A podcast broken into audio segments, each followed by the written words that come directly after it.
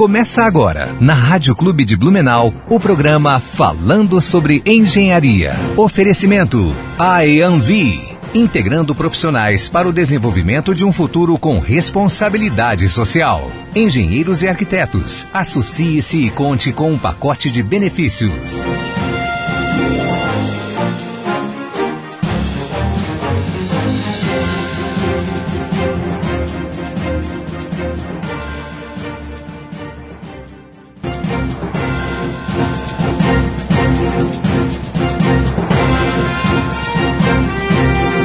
Ouvintes da Rádio Clube Blumenau.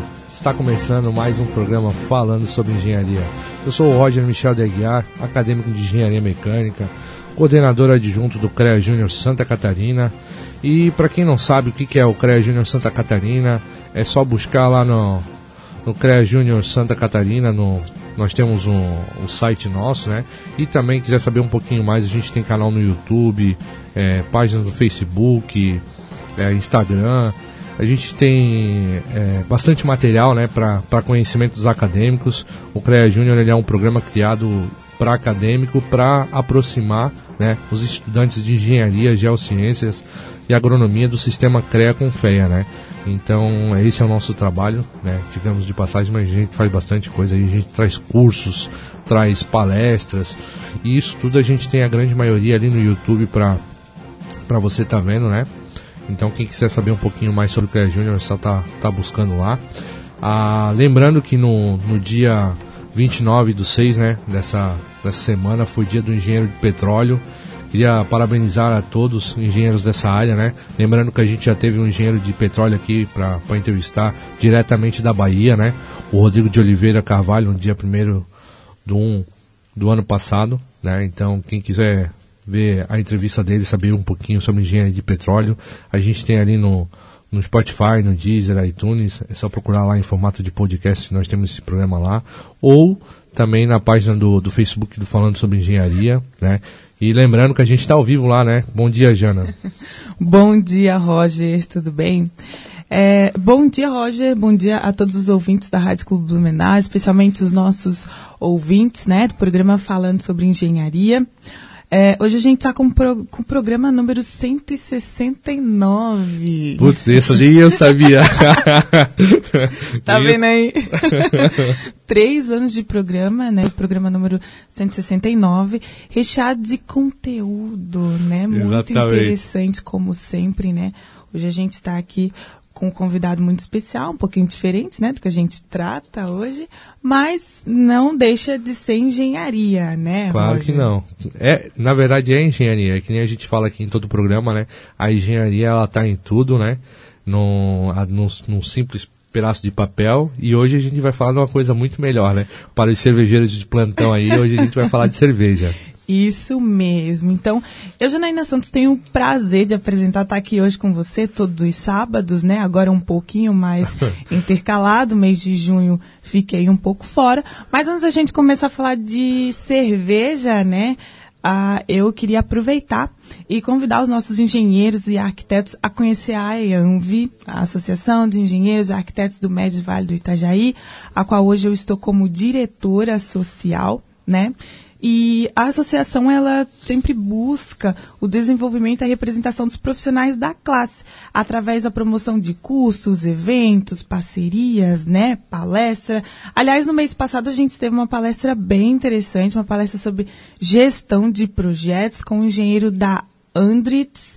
E esse mês de julho a gente vai ter mais duas. Agora no dia 15 a gente tem uma palestra. Vamos lá, Pera aí. Ah, enquanto a Jana procura ali a palestra, só lembrando a importância de fazer parte da, do sistema de, no caso das entidades de, de classe ali, que são elas que representam a, as engenharias, né? É elas que defendem os engenheiros. É, para quem não sabe, tem muita gente que confunde, achando que esse é o papel do CREA. Mas não, isso é da associação, né? Então, lembrando da importância de fazer parte da associação. Sim. Não é simplesmente, ah, eu vou lá, tem curso, tem palestra. Não, é a associação que defende a sua engenharia. Então, é, aí eu acho que a importância é maior, né, Jana? É isso mesmo. E como associado, né, a gente o pessoal sempre tem a oportunidade de saber o que está acontecendo ali na área, né? Principalmente os movimentos da comunidade, né? Na, na sociedade ali. E também tem a oportunidade de nos representar em alguns órgãos, em alguns conselhos. Então, isso é bem interessante, né? E falando ali do curso, no dia 15, a gente vai ter um, um curso com o tema Carregadores de Carros Elétricos em Novos Empreendimentos. É, o curso ele vai ser dado ali pela empresa Eletrocentro Indústria e Comércio e vai se tratar dos aspectos práticos para instalar sistemas de recarga para carros elétricos. Vai ser uma palestra online, a gente sempre faz ali pelo Teams. E o palestrante será o engenheiro mecânico Marco Aurélio Vilela de Oliveira. Olha só. Melhor engenharia, né? então, mas vamos lá. Para saber mais, né, mais informações sobre as nossas palestras, tudo mais, é só entrar no site www.aeanv.com.br. A gente também está no Instagram, arroba aeanv, né? A-E-A-M-V-I. Exatamente. É bom, é bom soletrar porque o pessoal vai ali escrever a ANV e bota um N em vez do M. É, é... é isso mesmo, é um acrônimo, é, né? Isso, é uma abreviação. E nessa, para finalizar, e também dá para nos chamar pelo telefone 3340-294 ou 9953-9975. Chama lá, isso é muito bom. E lembrando também, a gente está falando da importância da associação, né? Lembrando que a associação não trabalha só em prol dos engenheiros, né? Trabalha em prol da sociedade também. É isso é, mesmo. No caso, a Jana está fazendo parte aí de um num projeto de habitação para baratear custo para quem não tem condições de fazer projeto para casa e, e tudo mais. A Jana vem à frente disso, né, Jana? É isso. Então a gente trabalha, não, a gente no caso não, não eu, mas a Jana que faz parte da associação, eu sou, sou associado, né? Trabalho em prol da sociedade também. Mas vamos, vamos, vamos ao que interessa, né? Vamos, vamos falar de, de cerveja, vamos falar de, de coisa boa agora. Ah, Jana, quer apresentar o nosso convidado? o nosso convidado, né, acho que você sabe um pouco mais do que eu, mas nós estamos aqui com o Matheus Homrich, me corrija, corrija se eu estiver errado. O Matheus, ele é engenheiro de produção, né, formado em engenheiro de produção, e hoje ele está numa formação de mestre cervejeiro, né, então hoje a gente quer saber um pouquinho como é que o Matheus fez essa transição, por que cerveja, como é que está acontecendo, mas antes por de tudo... Por que ele escolheu a engenharia de produção, é... né? Bom dia, Matheus. Seja bem-vindo ao programa falando sobre engenharia, né? Um bom dia a todos os ouvintes. É um prazer imenso estar presente no programa. Eu sou por formação engenheiro de produção lá no Centro Universitário Ritter dos Reis, em 2017. E o interesse pela área da cerveja começou em casa com meu pai fazendo cerveja nas panelinhas, testando receita. Comecei a ajudar ele cada vez mais. E aí até me dediquei ao meu TCC sobre custos de produção, né? Uma das, da, das áreas da engenharia de produção que mais me interessa é a parte de custos. Uhum. Aí fiz meu TCC sobre custos de produção, sobre três receitas que a gente produzia, né? Que nós fazia lá nas panelinhas ainda, lá em 2016 isso. Em, em Meados de 2016, em casa. Aí analisando muito o mercado, lendo muito ma material que na época não tinha muito material ainda sobre sobre custos de produção, sobre cerveja, que a cerveja artesanal ainda é muito nova no Brasil, né? Uhum. É, um, é um cenário bem novo ainda aqui. Tende a, tende a se aperfeiçoar ainda muito. E aí, analisando ali o, o, o material que existia, e aí desenvolvendo meu material ali, eu vi que era viável ter o próprio a própria cervejaria e ter o próprio ponto de venda, né? Hum. Foi o que levou a abrir o próprio pub depois, né? Posteriormente, né? Depois de graduado. Muito bom. Mas só para esclarecer aqui, Matheus, de onde é que você é? Eu sou de Porto Alegre. Tá indo... Ah. Vai. Rio Grande do Sul. e aí, eh, aqui na... Cheguei a Blumenau através da, do curso de pós-graduação em tecnologia cervejeira. Uhum. Uh, ali na Escola da Cerveja... Uh, Escola Superior de Cerveja e Malte aqui de, de Blumenau. Hum, muito bom. É, ô Matheus, aproveitando que, que a gente está falando que você é gaúcho, é o cara do chimarrão, é o cara do, do churrasco, né? É, como é que é esse negócio de cerveja é, artesanal na tua região lá? Porque aqui é, é, polo econômico, na verdade. Hoje Blumenau é a cidade da cerveja, hoje é Exato. é referência no Brasil, Exato. né? E como é que é fora, que nem no caso você é de Porto Alegre, como é que é esse negócio, é, cerveja fora de Blumenau, no caso, no, no caso sim, Porto sim. Alegre? O cenário lá em Porto Alegre é muito forte, né? A cerveja artesanal é muito forte.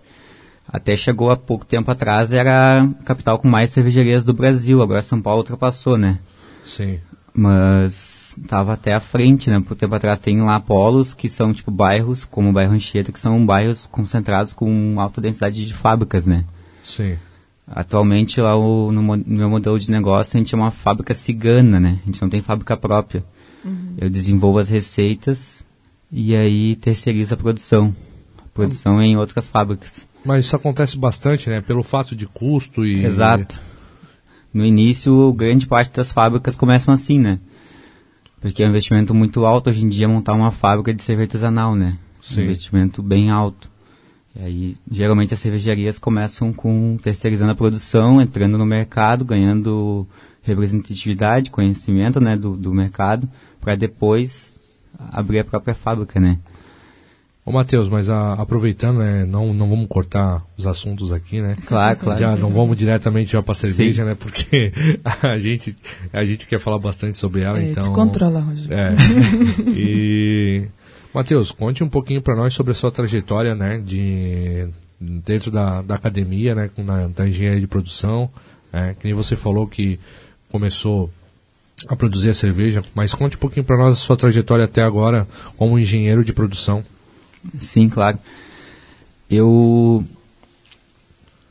me formei em cinco anos, acho que foi o tempo recorde, assim, não, não tive muita experiência, muita experiência. É recorde, cinco anos é recorde, da engenharia é recorde. Aí eu fiz, não falei isso. eu fazia aula de manhã, de noite e nos sábados de manhã, bem puxadinho. Mas eu fiz um estágio numa, no, num órgão público do Tribunal Regional Federal, que é uma das dez áreas da engenharia de produção. Acho que é o único órgão que tem a ergonomia como uma das, uma das atividades, né? Tinha lá um núcleo de ergonomia. Gostei bastante de trabalhar nesse núcleo. Eu era estagiário, né? Fiz um estágio de dois anos lá, aprendi muito sobre melhorias das condições de trabalho, né? Tanto a questão do home office, que veio agora à toa, né? À tona, né? A questão do home office agora está muito forte, né? que já tinha antes o home office bem forte lá no tribunal, o pessoal fazia muito trabalho à distância. E aí depois eu fiz o meu trabalho de estágio obrigatório numa empresa de usinagem.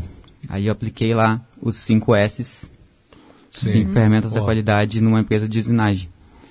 Só que daí eu fiz um trabalho bem bacana, foi, foi bem executar, tentei executar ele da maneira maneira, só que sempre demandava da ordem superior, né? Sim. A aprovação da ordem superior, que daí o pessoal sempre vê uma mudança como algo ruim, algo difícil, né? De ser...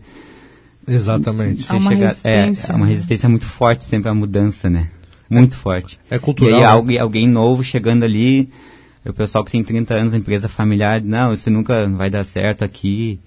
É bem difícil a mudança, né? E é um pessoal novo chegando ali, estagiário, querendo uh, com argumentos, né, com, mostrando ali que, que tem como melhorar a questão do desperdício, a questão do ambiente de trabalho mais, mais organizacional, utilização de processos, coisas simples, né? Sim. Ou até a simples organização ali para fluir melhor o trabalho, um layout mais adequado, né? Que eu fiz um projetinho de layout bem bacana ali.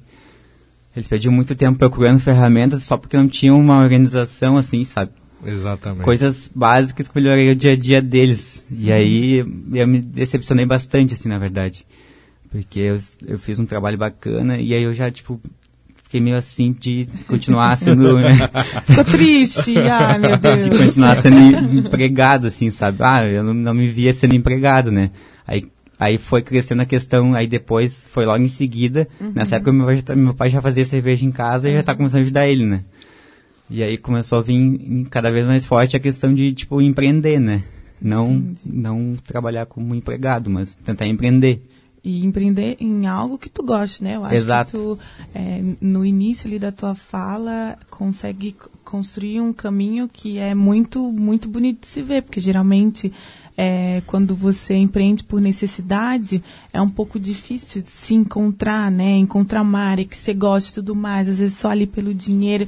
Então, quando você fala assim, ah, o meu pai já tinha um negócio e eu gostava, comecei a fazer cerveja com ele, eu tive essa percepção, é, é, é, é muito, muito gostoso ouvir isso, né? Porque a gente sempre fala que tem que ter habilidade, paixão e demanda. Então você tinha paixão ali da, né, com a sua família, da produção de cerveja, e vem as suas habilidades como é, engenheiro de produção e a demanda, né? Como você disse, fez uma análise e viu que era viável. Então, né? Eu acho que é difícil não ser viável de cerveja. Eu sou suspeito em falar, só que eu acho que o mercado bom, prática, é, vou- é que nem eu falei, eu tô falando aqui pela nossa região, né? Que é uma coisa que tem realmente demanda. A gente tem diversos locais que fazem cervejas. Da mesma forma que tu falou que é a forma cigana também tem, né? Já conheci alguns cervejeiros aí que fazem dessa forma. Tem aquele que faz em casa de, de panela também, que eu tenho alguns amigos que fazem. Só que é bom, né, cara? Cerveja eu acho, se é de qualidade, toda ela é bem-vinda. toda ela é boa, né? Mas, aproveitando que a gente tá falando da sua trajetória, né, Matheus? É, nem você se formou em 2017, que você falou para mim. Ah, qual foi a- as dificuldades, né, que você tem, eh, teve de estar entrando no mercado, de hoje estar com o seu bar, no caso, né? É, a gente sabe que tem os percalços, a Jana também é uma, não, não faz muito tempo que é formada, é uma praticamente recém-formada também. Também s- sei das dificuldades também. Eu não cheguei lá ainda, estou chegando. Você Mas fala para os nossos ouvintes, qual- principalmente aí para quem tá, está nos ouvindo, que é acadêmico ou engenheiro recém-formado, né? Eu acho que vejo que o pessoal se forma e não busca assim, uma diferenciação, sabe? Tem que buscar, eu acho que no, na meu, no meu ver, tem que buscar uma especialização, focar em alguma área para conseguir se doar o máximo possível para essa área e ser o melhor nessa, nessa, nessa área, né? E não ser um geralzão, um geralzão, geralzão, assim. Hum, generalista, É, que não exato. defende. não Mas- defende generalista. É que tem Porque- aquela história do pato, né? O- vocês conhecem a história do pato? Não, fala para lá, É já. que o pato, ele, tipo, não nada direito, não voa direito, tipo, né, né, né? nem Sim. águia nem galinha. então tudo que o pato faz é meia boca, né? Porque ele só sabe um pouquinho de cada coisa. Então, né, no, o, a- o Matheus que tá falando, não seja um pato. Exatamente. Mas ainda mais no início da carreira, que é muito complicado, muito difícil, que ger- geralmente começa com um estágio que é efetivado, ou um tre trainee, né? Sim.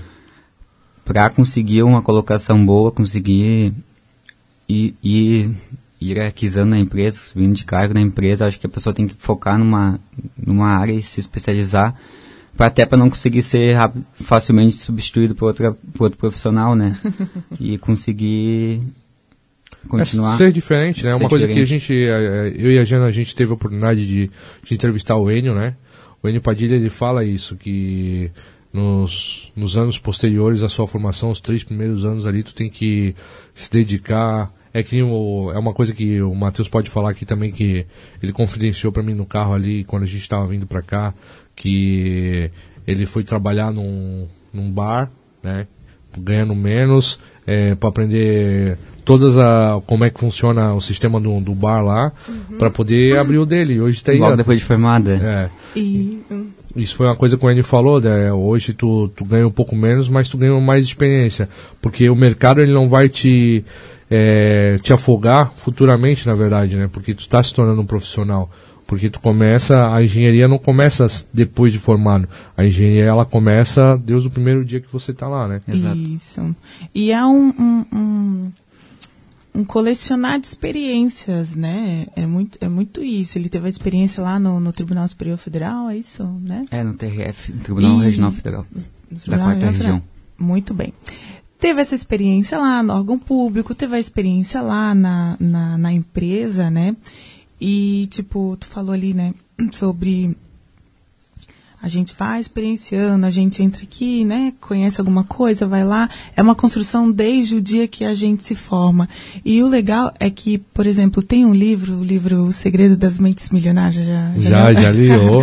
E ele fala sobre isso, né? É, antes de você ter um negócio, investir em algo, você tem que ter a experiência do negócio, né? Ele fala, acho que é sobre abrir um, uma padaria, uma doceria, não sei, e ele entra lá como caixa, depois vai como outra função, então foi o que o Matheus fez, foi bem inteligente ali a sua estratégia de realmente conhecer o negócio a fundo, né? Como funciona ali o bar, para poder abriu é, dele. É, um bom engenheiro de produção, um engenheiro de produção, qualquer outra área da engenharia é um bom resolvedor de problemas, né? É isso aí. E para conseguir tem que estar tá com uma base forte, né? Voltar atrás, às vezes tem que voltar desde o início, começar do zero, para conseguir ter uma base, conseguir no momento ali de tanto lá no tribunal vejo que eu aprendi muito lá nisso, né? Porque nós resolvia problemas, né? Problemas de setor, mudança de layout, tinha que adequar toda a estação, as estações de trabalho, conforme mudava cada número de assessor, né, Sim. dos desembargadores, tinha que adequar num, num ambiente de layout. Uh, todas aquelas, aquelas pessoas, ou também um, um, um específico de, de microergonomia, um problema específico de uh, apoio de pé inadequado, ou algum problema que estava causando uma lesão por esforço repetitivo na pessoa, é resolver problemas. Sim. E a, até na, na, na, na cervejaria tem muito isso, né? Um bom cervejeiro é um, é um professor pardal. Cervejaria dá problema o tempo todo, né? Sim. É, mas é... no, no processo, na, na elaboração de uma receita, conseguir jogar com os insumos, né? Conseguir para manter o mesmo produto, né?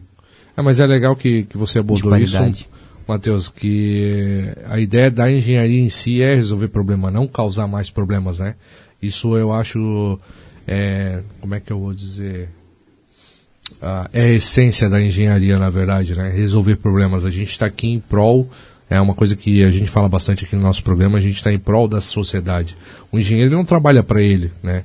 Ele pode até ganhar dinheiro para ele, mas ele não trabalha para ele, ele trabalha para a sociedade. Independente da, da sua área de atuação, você trabalha para a sociedade. Porque o engenheiro, eu acho que ele só não não faz chover ainda, eu acho. Ou não faz, faz porque dá, dá jeito, dá jeito de fazer chover também, mas é, que nem diz o Nakazima, né? Se o Nakazima estiver nos ouvindo aí, bom dia Nakazima. Mas ele diz que somos quase deuses, né? É um pouco de arrogância, da, eu acho, mas eu acho que é um pouco de verdade também nisso, porque a gente move o mundo, né? Mas uh, o nosso papo tá bom, né? A gente tem que, tem que puxar o um intervalinho aí. A gente volta logo em seguida com um programa falando sobre engenharia. Estamos apresentando Falando sobre Engenharia. Oferecimento IAMV. Integrando profissionais para o desenvolvimento de um futuro com responsabilidade social. Engenheiros e arquitetos. Associe-se e conte com um pacote de benefícios. É legal isso. Estamos de volta com mais um programa falando sobre engenharia, hoje diretamente né, dos estúdios da Rádio Clube Blumenau, com o meu parceiro aqui de programa, o Roger, e o nosso convidado, Matheus Homrich. Ai, agora eu tô chique falando Homrich. Num bate-papo muito gostoso sobre cerveja. Que pena que eu tô aqui com a boca seca, Matheus. Devia ter trago uma cervejinha pra gente, né? Mas vamos lá, continuando. Matheus, muito bom, né? Saber aqui um pouquinho da tua história, como tu se formou, né? Tipo, toda a tua experiência aqui com a engenharia de produção. Mas agora a gente queria, né, saber um pouquinho, né, sobre esse ela, essa conexão entre a produção, a cerveja, né, o teu bar, né? A gente não falou ainda, mas você tem um, um pub. Sim, sim, fica lá na Cidade Baixa, lá em Porto Alegre, é o Levedura Pub. E aí, paralelo ao pub, também me dedico bastante na elaboração das receitas, que são as cervejas eh, que a gente terceiriza a produção, mas que são as cervejas do bar, né? Tem, lá no pub daí tem cervejas do bar e tem cervejas de cervejarias convidadas. Hum, então. E aí eu acho que eu eu estou aplicando bastante ferramentas da engenharia de produção atualmente quando eu elaboro receitas e, e o pessoal comenta bastante isso comigo lá, o pessoal que, quando eu encaminho a receita para eles, consigo manter um padrão que um, um grande, a grande dificuldade no, numa cervejaria é tu manter um padrão, não é tu fazer uma receita, uma fórmula boa e, e fazer ela uma vez só, né? Uhum. É tu conseguir executar ela várias vezes e manter um padrão. Porque tu conquistou um cliente por uma fórmula, por uma cerveja. Uhum. Aí um mês depois tu vai lá e a cerveja já mudou. A grande dificuldade, com base também no, nas oscilações né, do dólar, oscilações de. Às vezes não, não tem insumos, né? Uhum. Tem que conseguir jogar com outros insumos que proporcionem a mesma qualidade, né? E eu tenho testado muitos insumos que eu nunca tinha testado antes, que o pessoal tinha preconceito, tipo, de, de outros países e coisa, principalmente lúpulos, né? Hum. Eu tenho testado bastante insumos, eu testo bastante, e que, que, que combinados eles proporcionam a mesma qualidade com um valor muito menor, né? Isso é redução de custos, né? Ah, Sim. entendi. E aí entregam a mesma qualidade, né? Hum. Só que o pessoal realmente tem preconceito, né? Não Sim. utiliza vários, não combina eles, né? E e eu acho que isso aí é, um, é, uma, é uma aplicação da, da engenharia de produção. E lá para o bar também redução de custos fixos, né? Tá. Para os nossos engenheiros de produção que houve aqui, mas né, talvez não consiga associar, ou para os demais, né? Porque eu e o Roger, a gente é civil e mecânica. É, que, que, ferramentas, assim, mais ou menos, tu traz da produção e aplica ali na, na, na cerveja? Para o bar, por exemplo, eu uso bastante 5S, né? Hum. Questão da organização. Todos os censos, né? Os cinco censos, né? Que são? Limpeza, organização. Uh, ah, agora os cinco de cabeça não sei. mas eu sei executar mas de cabeça. Tá bom. Faz, faz parte. Mas, ô, Matheus, é, falando. É, quem tá te falando de, de outros insumos, eu não, não entendo nada de, de cerveja, eu sou um apreciador na hora de tomar, não de produzir, se tu disser pra mim assim, ó, joga na panela, é isso aí que eu vou fazer. Eu, não, eu sou um cara que. Eu não sei nada sobre cerveja, no caso, uhum. né? Mas se nem você está falando sobre esse negócio de qualidade, eu acho legal que você dá uma identidade para o seu, pro seu pub, no caso, né? É, para quem quer, quer conhecer, né, o saber um pouquinho mais sobre o, o pub do Matheus, ele tem um Instagram lá que é Leveadura Pub, né? Leveadura Pub. Leveadura Pub, segue lá, é, é show de bola. Se você for uma hora para Porto Alegre, não deixe de, de passar lá no bar do, do Matheus também, né? Dizer assim, ô, oh, eu sou de Blumenau, é, sou de Blumenau, ouvi você lá na rádio, que o Matheus vai dar aquele descontinho bom, né? E vocês, desculpa parentes, sabe por que a gente colocou Levedura Pub? Não. Foi meu pai que escolheu, né? Meu pai é meu professor, né? Foi ele que me ensinou a fazer cerveja, né? Sim. Aprendi muito com ele, algumas coisas aprendi depois, mas a base toda foi ele que me ensinou, uhum. né? Ele que escolheu o nome, Levedura é a alma de uma boa cerveja, né? Hum, por isso que a gente colocou um nome fácil, associação. Por isso que a gente colocou levedura, né? Por? Que é o agente de transformação, né? É o Sim. fungo que transforma em cerveja o mosto, né? Que não é, não é a cerveja, a gente diz, né? Não é o cervejeiro que faz a cerveja, é a levedura que faz, né? A gente só prepara o mosto. Gente, aqui eu tô confusa essa produção, engenharia química, é. é porque, olha... Eu nem sabia que tinha alguma coisa a ver a levedura claro, com... eu nem sabia. É, enfim, mas tu fala do teu pai, né? Com quem ele aprendeu a fazer cerveja? Na verdade, a nossa família já tem tradição há muitos anos de, desde os antepassados a fazer cerveja, né? hum. Já há muitos anos atrás, nossos antepassados já faziam, nossos avós, ele, ele já ajudava os avós a fazer cerveja. E lá no interior de Cachoeira do Sul. E aí até na nossa cervejaria tem um arquivo histórico, que agora eu não vou saber datar, mas que eles já lá em Cachoeira do Sul, hoje em dia só quem tem maltaria uh, a nível Brasil aqui é, é a agrária, né, aqui do Paraná, ou a Ambev, né, eles têm a maltaria própria, né, Sim. que a maltaria, a maltagem é a primeira etapa do grão, né, o grão de cevada chega e é malteado, né, só que é uma outra indústria a malteação, né. Hoje em dia, a nível Brasil, só quem tem essas empresas gigantes. E lá no interior, lá de Cachoeira do Sul, eles já tinham maltaria e fábrica. Hum. É um arquivo bem, eh, tem até, tem no, no Google ali, tem essa adaptação, agora não vou saber, mas a nossa família tem na veia já, tipo, há muitos anos a, a história da cerveja, linkado. Hum. é bem, bem interessante isso. Muito, Até muito. tem um quadro lá no bar, lá, com a, tem, a, tem essa usina, né, uhum. da montagem e a, a fábrica. Que massa. Tá explicado, né? É, e falando em malte, é, em cerveja é, isso é, agora eu vou tirar a dúvida de cerveja. vou aproveitar e cerveja por um malte, ela é melhor? Essa questão do puro malte, o pessoal tem muito preconceito, né? Sim. Mas eu, por exemplo, faço inúmeras fórmulas que não é puro malte, né? Tem agora a onda das New England IPAs, né? Que é aquelas IPAs com mais turvinhas, com muitos lúpulos, com presença de lúpulo mais- muito mais marcante no sabor e no aroma, né? Sim. Eh, a gente utiliza aveia para dar a turbidez. A aveia, junto com o lúpulo, ajuda a dar a turbidez. E ela não é puro malte. Tá, mas assim, Mas a questão do puro malte não, não, não, não significa, não é padrão de qualidade, não é sinônimo de qualidade. e o que seria um puro malte para eu leiga na cerveja? Uma cerveja puro malte é que utiliza só malte de cevada, não, não utiliza, por exemplo, ah, arroz, não utiliza ah, milho ah, outros cereais, ou outros né? cereais não maltados, né? Só cereais maltados, né? Puro malte. E o que, que é esse processo de, de malte, por exemplo, que eu também sou uma coisa que... O grão de cevada chega, chega da agricultura, né? E ele passa pelo processo de malteação, né?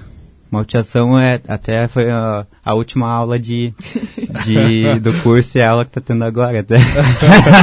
O pessoal da ali do, do curso de cerveja ali, se estiver ouvindo, o Matheus tá aqui, daqui a pouco ele tá chegando aí, tá?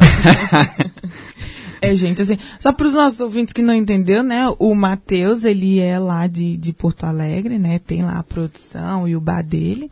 E agora tá fazendo uma pós-graduação, né? Aqui em cerveja ele vai Aqui se tornar um mestre cervejeiro. E aí, não só para elucidar ali o processo de malteação, é um processo que tu que tu umidif- umidifica o grão para começar a brotagem ali do grão de cevada ou de outro cereal, né? Tem trigo também, né? Outros cereais.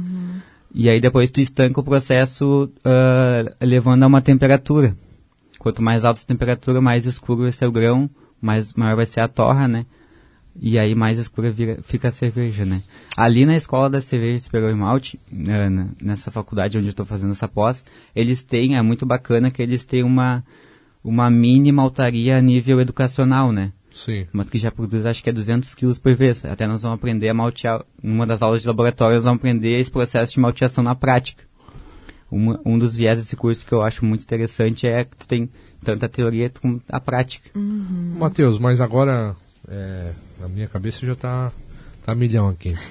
Aproveitando que tá te falando em malteação ali, é, você falou que é deixar de germinar a semente, no caso do grão. Isso. É para quem está nos ouvindo, é porque a grande maioria do- do- dos nossos ouvintes são pessoas que não são da área de engenharia, né? Então, são pessoas leigas, né? Ah, eu também tô leigo aqui hoje. Tô falando de cerveja que nem eu falei, eu gosto de tomar cerveja.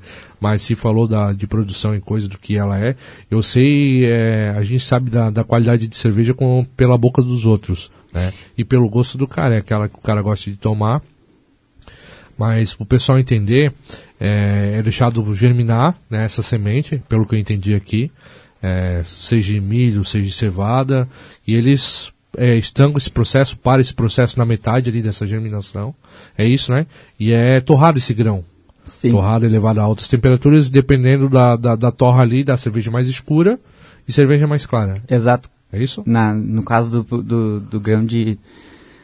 No malte Pilsen, ele vira malte, depois que ele passa pelo processo de malteação, o grão de cevada vira malte, né? Malte Pilsen. Sim. É, até na nomenclatura do Brasil, se só, só diz malte, é malte de cevada. Sim, Mas se é um malte de trigo, tem, tem, que constar malte de trigo. entendi. E aí, aí, no caso do grão de malte, malte Pilsen, uma temperatura mais baixa, né? Que ele fica claro, né? Quanto mais alta, não, se, não chega a ser alta a temperatura. Quanto mais alta a temperatura, aí fica o grão mais escuro, né? Que é, que é necessário esse processo para a primeira etapa na produção lá na cervejaria, né? Que é a mostura. Quando tu aquece uma tina a uma temperatura específica de mosturação e, a- e acrescenta o grão para extrair a maltose do grão. Gente E aí depois, aí depois tem o processo de fervura, resfriamento, aí transfere pro fermentador, aonde a cerveja fermenta. Cara, Tudo isso vou tomar ó, uma cerveja. pra- Já? E é, pra- e é interessante do pub lá, no nosso pub, que eu tô sempre no, no bar junto e co- consigo conversar e elucidar para as pessoas um pouco do processo, né? É um diferencial, né? O cervejeiro tá lá conversando com as pessoas, explicando sobre como foi elaborada aquela receita, o que, que foi utilizado de ingrediente, porque acontece muito chegar no pub, assim, chegar num bar, tu não conhecer um estilo de cerveja, o pessoal que tá tu não atendendo toma, não, né? tem esse diferente, não, não, sabe explicar É, o processo. exatamente. É um diferencial. Ou seja, o- o Matheus ele é um mestre do pub dele. Digamos, eu não sei E o se é convite é todo. Não sei se é? Matt que se chama, mas é, é legal você falar isso. E é, só para os nossos ouvintes entender, para ver como é que não é simples o processo de uma cerveja. Né? É que nem o Matheus falou, ah, pô, o Matheus, engenheiro de produção, ele tem um bar. Não, ele tem um bar e produz a cerveja dele ainda por cima. E olha só como é que é o processo. Né? Tu vê o quanto a engenharia está envolvido nisso. Ele melhora o processo da, da cerveja dele, barateia e ainda assim entrega qualidade para pro, os clientes dele. Né? E é, pô, é um pô, só a parte do malte ali já, já foi uma baita Já me mal. quebrou, já nem. Olha. Já foi uma baita do mal. Né, não, não consegui entender Mas que nem coisa. a gente está falando do malte ali, ô Matheus, é uma coisa que é uma dúvida que eu acho de muitas pessoas. A cerveja, quanto mais escura, mais forte ela é? Não, é, não. Um, é uma visão que todo mundo. É. Que a maioria das pessoas tem, né? Mas não. Por exemplo, tem um estilo que é dry stout que é, por exemplo, o estilo da cerveja irlandesa muito conhecida, né? Guinness, né? Sim. É uma cerveja bem leve. A Guinness, ela foge um pouco do padrão do estilo, né? Um pouquinho mais, mais encorpadinha, oh, é. Escura. E ela tem um nitrogênio na carbonatação, né? Que é o diferencial, que ela dá um pouco mais de peso, um pouco mais de consistência na espuma, né? Sim. Mas a, a cerveja escura, não. A cerveja escura pode ser uma cerveja leve. Entendi. Não, não, é, não é necessário que ela seja forte ou tenha um corpo forte, um corpo grande, né, um teor alcoólico alto. Ela pode ser uma cerveja bem leve, bem refrescante, só que com a carga de malte torrado para dar a cor escura. Meu que... uma, uma última receita que a gente fez lá no bar, que estava nas torneiras do bar, lá, uh, uma das últimas que eu fiz escura, do, das últimas formas, foi uma Hop Black Lager, que era uma Hop Lager, que nós temos a Hop Lager, que até é plugado lá no bar, que é uma, uma lager bem levezinha, com uma carga de amargor bem baixo, bem refrescante, com uma carga de lúpulo no dry hop, que é a técnica que adiciona lúpulo na fermentação para dar aroma e um pouco de sabor. E aí, essa aí foi uma versão escura, a gente colocou um malte torrado para ela ser escura, pro inverno agora, né? Sim. é uma cerveja bem levezinha, amargor bem baixo, bem escura, uhum. com o lúpulo presente no, no aroma. Aí quem acha, tipo, sente a cerveja muito aromática, acha que vai ser amarga, mas não é. Daí bem tu, levezinha. Tu quebra esse tabu, né? Quando quebra, isso que é bacana, né? O pessoal, hum, vai ser amarga, e não é, vai ser forte, não é, bem levezinha. E por isso cerveja é um universo, né? Quanto mais a gente estuda, a gente vê que não sabe nada. sabe é, muito pouco. E é legal, legal. Isso para mim também é, é, Eu sei que tem cervejas mais leves, escuras, né? Isso é uma coisa que eu, que eu teoricamente eu sabia. Mas é legal para elucidar para os nossos ouvintes é, que, que tem esse, esse negócio de cerveja. E também tem esse negócio de cerveja de inverno e verão também, né? Sim, sim, Tomar... sim. Tem estilos que são mais propícios ao, ao verão. Por exemplo, Vitibir, né? Uma cerveja mais refrescante. Se aprecia mais ela no hum. verão, né? E uma uh, do inverno? Uma do inverno seria a mais do inverno, assim, uma, uma Imperial Stout, uma Stout com uma carga de malte bem elevada. Daí sim, ela é tipo uma mais... Double Stout tem um, um corpo é mais, mais elevado, um teor alcoólico mais elevado, uhum. ou uma double IPA, cervejas ah, mais uma, maltadas. Uma cerveja para esquentar, né? Sim. Uh, antes de nós ir pro, pro nosso intervalinho, né? Vamos aproveitar a Gláucia. Uh, a Gláucia também é apresentadora aqui, Matheus. Uhum. Ela, ela mandou uma pergunta aqui para você. Ela pediu para perguntar como, como você se reinventou, né? Na, na pandemia com o seu pub, né? Uhum. E como engenheiro, como você resolveu esses problemas né, em época de pandemia? Sim, sim. Uh, sim, o pub ele tem dois anos e meio, né? E aí um diferencial do pub também é a fidelização de clientes.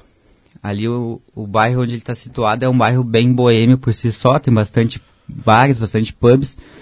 Mas saiu um levantamento lá de Porto Alegre que 65% dos pubs fecharam em Porto Alegre. Sobrou muito pouco, né? Sim. Custo fixo muito alto, uh, consegui, não conseguiu se reinventar, demoraram muito tempo para tomar alguma atitude e acabaram não conseguindo dar conta, fecharam, né? Uhum. E aí ali no bar nós temos uma, uma característica que é a fidelização, tipo, tem muitos clientes que moram no, num raio de até 3 km do bar, que vão seguido, vão mais de duas vezes na semana no bar. Uhum. E essa galera aí que é bem fiel ao bar ali, que nós acabamos conquistando muitos de outros bares também, uma por, pelo atendimento, atendimento sempre impecável, assim, né? Sempre a gente preza muito, né? e quebramos um pouco da impessoalidade, assim, tu vai num bar, o pessoal só atende, não tá nem aí pra ti, a gente conversa com todo mundo, tipo, bastante isso, cerveja de qualidade também.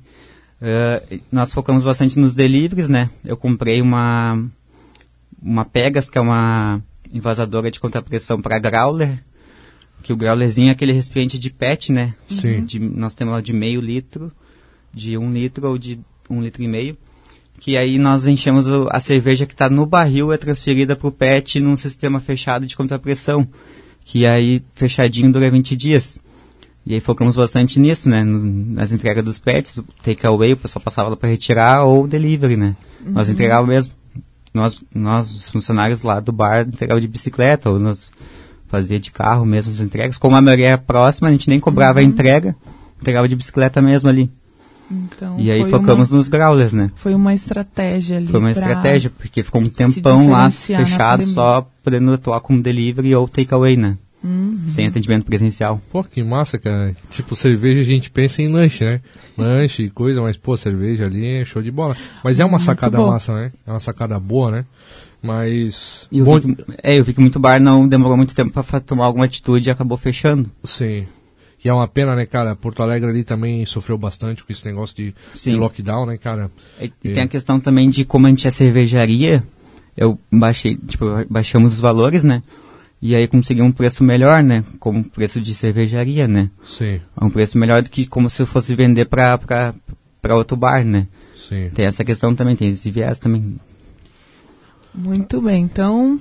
Respondida a pergunta? Oi, como? Não, mas eu gostei pra caramba da, dessa ideia, né? De poder entregar a cerveja. Foi uma sacada boa, né? Mas esquecemos de dar bom dia pra Glaucia. Bom dia, Glaucia. É verdade. A gente, bom dia. a, a gente fez a pergunta da Glaucia e esqueci de dar bom dia. Mas a gente tem que ir pro intervalinho agora. A gente tem, o papo nosso aqui tá bom, né? Mas a gente volta logo em seguida aí com o programa falando sobre engenharia. Estamos apresentando Falando sobre Engenharia. Oferecimento IANV. Integrando profissionais para o desenvolvimento de um futuro com responsabilidade social. Engenheiros e arquitetos. Associe-se e conte com um pacote de benefícios. Voltamos com o programa falando sobre engenharia. Hoje a gente está num papo muito bom aqui com o engenheiro de produção, Matheus Ron, Ron, ah, eu, eu me peguei agora. Errei, mas não faz parte. É assim mesmo. Ô, Matheus, é, cara, eu tive. Eu, não, eu, não conhe, eu conheci o Matheus, cara, num bar, porque eu tomando cerveja. Eu disse, oi, esse cara tem que levar pra rádio. Mas a gente estava falando de cerveja ali no, num bloco anterior, vamos continuar falando, claro, né? Mas aquela pergunta que não quer calar, a diferença de cerveja e chopp, Matheus? Na verdade, chopp deriva de uma palavra em alemão que é uma unidade de medida num caneco, né? Entendi. Lá na Alemanha, tipo, o chopp é uma unidade de medida que é uma unidade específica, 500 ml. Agora eu não me recordo se é 500 ou 1 litro. Mas é uma unidade, eu acho que é 500 ml, que é uma unidade específica de, de, de medida. medida. E aqui no Brasil só que tem essa diferença, né? Mas tudo é cerveja, né? A diferença é que o pessoal associa mais aqui no Brasil chopp quando não é pasteurizado, quando é viva, cerveja viva, em barril, Sim. barril keg, e a cerveja quando está em garrafa, que aí passou pelo processo de pasteurização, aí pode estar na gôndola, do- gôndola do supermercado, né? Que dura mais, no Que caso. dura né? mais, ela é, o processo de pasteurização estanca ali o processo de da levedura, a levedura morre e fica a cerveja fica sempre naquele estado ali, não, não se altera mais. Hum, então eu posso chegar, dizer, chegar lá no teu bar e dizer assim, ô Matheus, me dá um chopp de cerveja. É só, é só, Você dizer- vai só um daqui. chopp, na verdade, né? Não, porque chopp, né, é, tu disse que é a medida, que é uma unidade de medida, que são 500 ml, né, então... vamos melhorar o que a Jana quis dizer. Chega lá no bar do Matheus e diz assim, ó. Eu quero um chopp de IPA, eu quero um chopp de Pilsen. ah, Exato, é. ele vai vir aquela Melhor. medida. É, mas muito interessante, eu não sabia disso. Até porque é como ele disse, né? A gente faz essa associação sobre a diferença do, do chopp e da cerveja. Mas assim, o que eu queria perguntar é que, levando em consideração ali a pergunta anterior da Gláucia, né? Ah, tu falou que no bar você aplica né, ferramentas da engenharia de produção, como o 5S, tudo mais, para melhorar os processos lá dentro.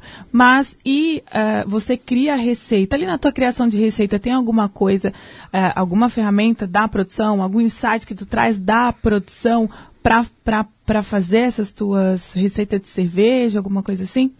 É, é que assim, daí, o processo né, numa receita teste em pequena quantidade, lotes, lotes de 30 litros, por exemplo, e aí depois para passar para cervejaria, que são lotes de 250 ou 500 litros, aí tem, tem muitos parâmetros que se alteram, né? Por exemplo, a evaporação da água, ah, tipo, muitos parâmetros que mudam, né? E aí, o que eu jogo mais é com a, com a combinação dos insumos, para depois passar para eles, porque daí, quando tu faz uma quantidade pequena, não é tão significativo o custo de um insumo um pouco mais baixo que o outro, né? Mas quando tu faz um lote muito maior, né? A quantidade é muito maior de lúpulo, de lúpulo, de malte, de insumo. Qualquer diferençazinha já é significante. Uhum. Uma coisa que a gente pratica bastante, que eu aprendi com meu pai, que meu pai ele é engenheiro civil. Ah. E aí ele tem muito, se aposentou na Corsã, com, na parte de tratamento de água, né? E Uhum. muitos anos de laboratório em química, né? Então, nessa parte de asepsia, de higiene, ele tem muito forte. Aí a questão da reutilização da levedura, né? Uhum. A levedura é um ingrediente caro para fazer cerveja, só que se tu tiver um cuidado e se tu souber fazer o manuseio dela correto, em ambiente estéreo, com asepsia, para não contaminar ela, né? Tu consegue reutilizar ela várias vezes e é uma economia, né? E é isso aí, isso aí eu passei lá para para cervejarias, a gente reutiliza várias vezes. Por exemplo, uma IPA nós reutilizamos três a quatro vezes a mesma levedura. Compra uma vez só e reutiliza ela para quatro lotes, né? Isso é uma economia significante, né? Uhum. E uma da- das possibilidades que eu vejo, assim, para quem está escutando aqui a, a, a nossa nosso bate-papo que se interessou na área de, de cerveja e é da área da engenharia, é esse curso que eu estou fazendo de pós-graduação que possibilita quem é formado em qualquer área da engenharia de produção, eh, qualquer área da engenharia, a possibilidade de ser responsável técnico de uma fábrica. É um viés bem importante para quem se interessa nessa área da cerveja, né? Ah, é bem interessante. Pode ser responsável técnico, tá, vai ter contato direto com fábrica e está em ascensão esse, essa, essa, essa- esse cargo no Brasil, porque o número de cervejarias, os infográficos do Ministério da Cultura mostraram que estão estão crescendo exponencialmente. Uhum. Nos últimos cinco anos, nem, nem é sei a os cerveja- números, mas cresceu tanto que, Aí, Roger, que é uma já... possibilidade de, A de negócio cerveja, também. a cerveja ela se tornou, digamos que o vinho brasileiro, né?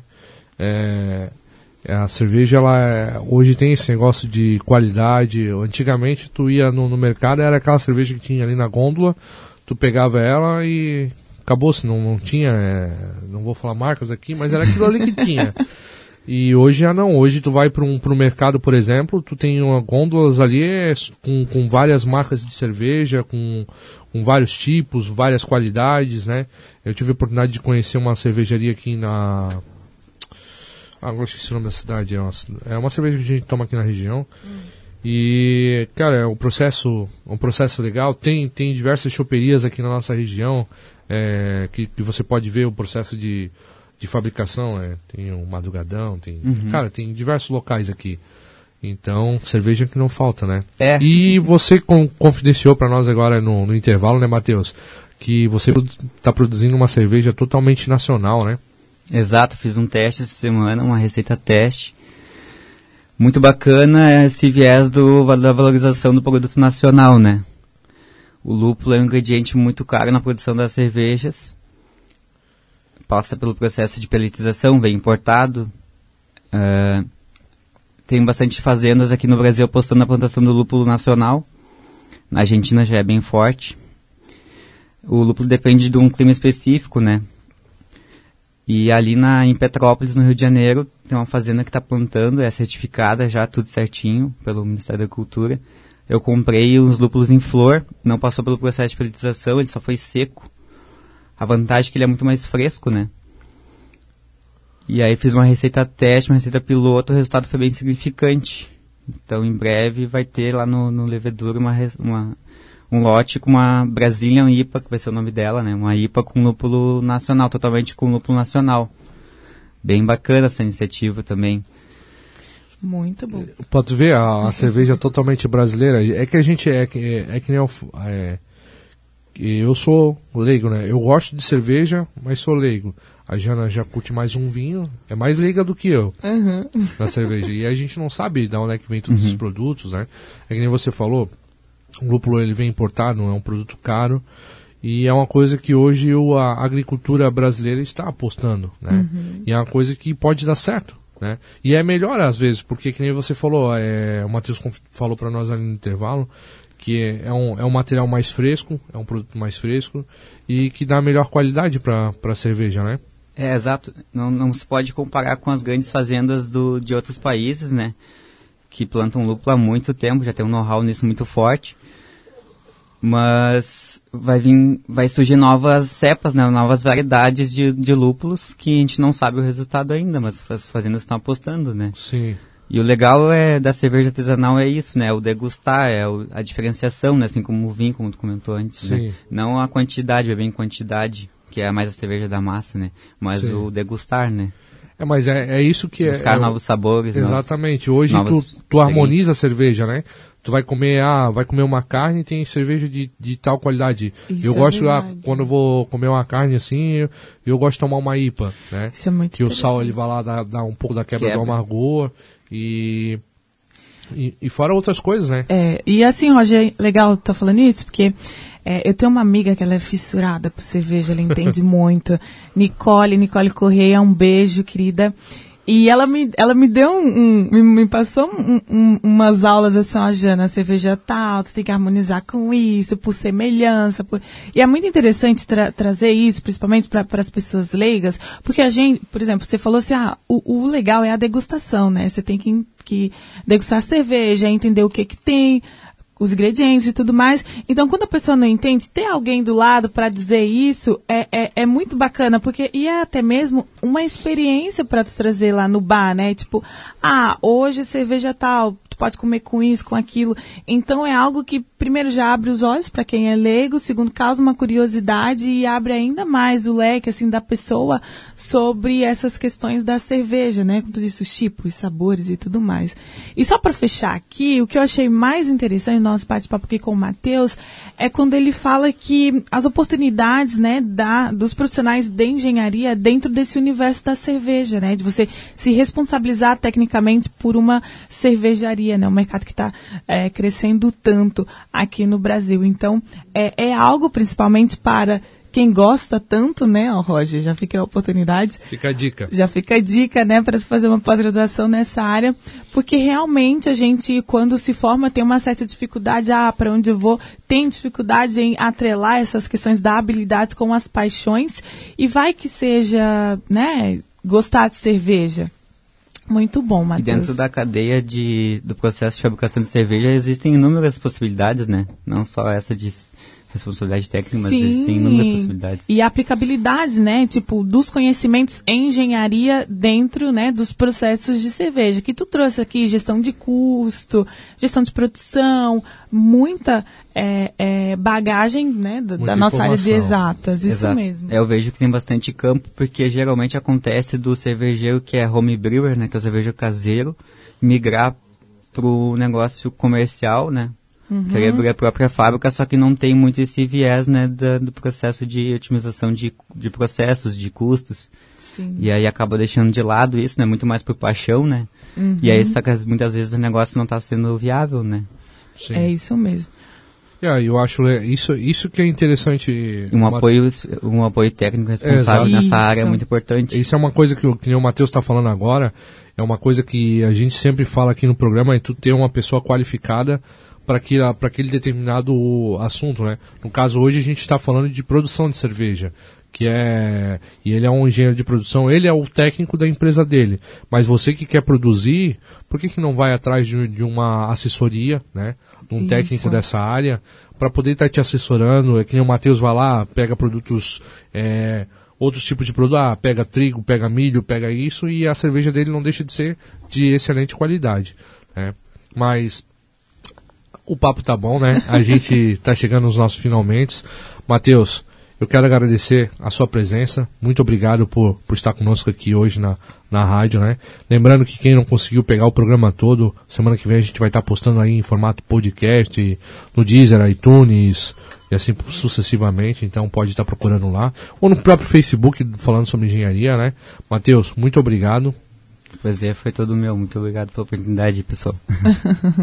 Gente, então finalizamos aqui, né, com mais um programa falando sobre engenharia, agradecer ao meu parceiro Roger, ao Matheus, nosso convidado de hoje. Semana que vem tem mais. E lembrando, né, que quem quiser saber um pouquinho mais sobre o programa sobre cerveja, é só procurar o Matheus, o programa a, a, na página do Leveadura Pub Bar lá, que tá tudo certo. tchau, tchau. Tchau, tchau, pessoal. Tchau, tchau. Até sábado que vem.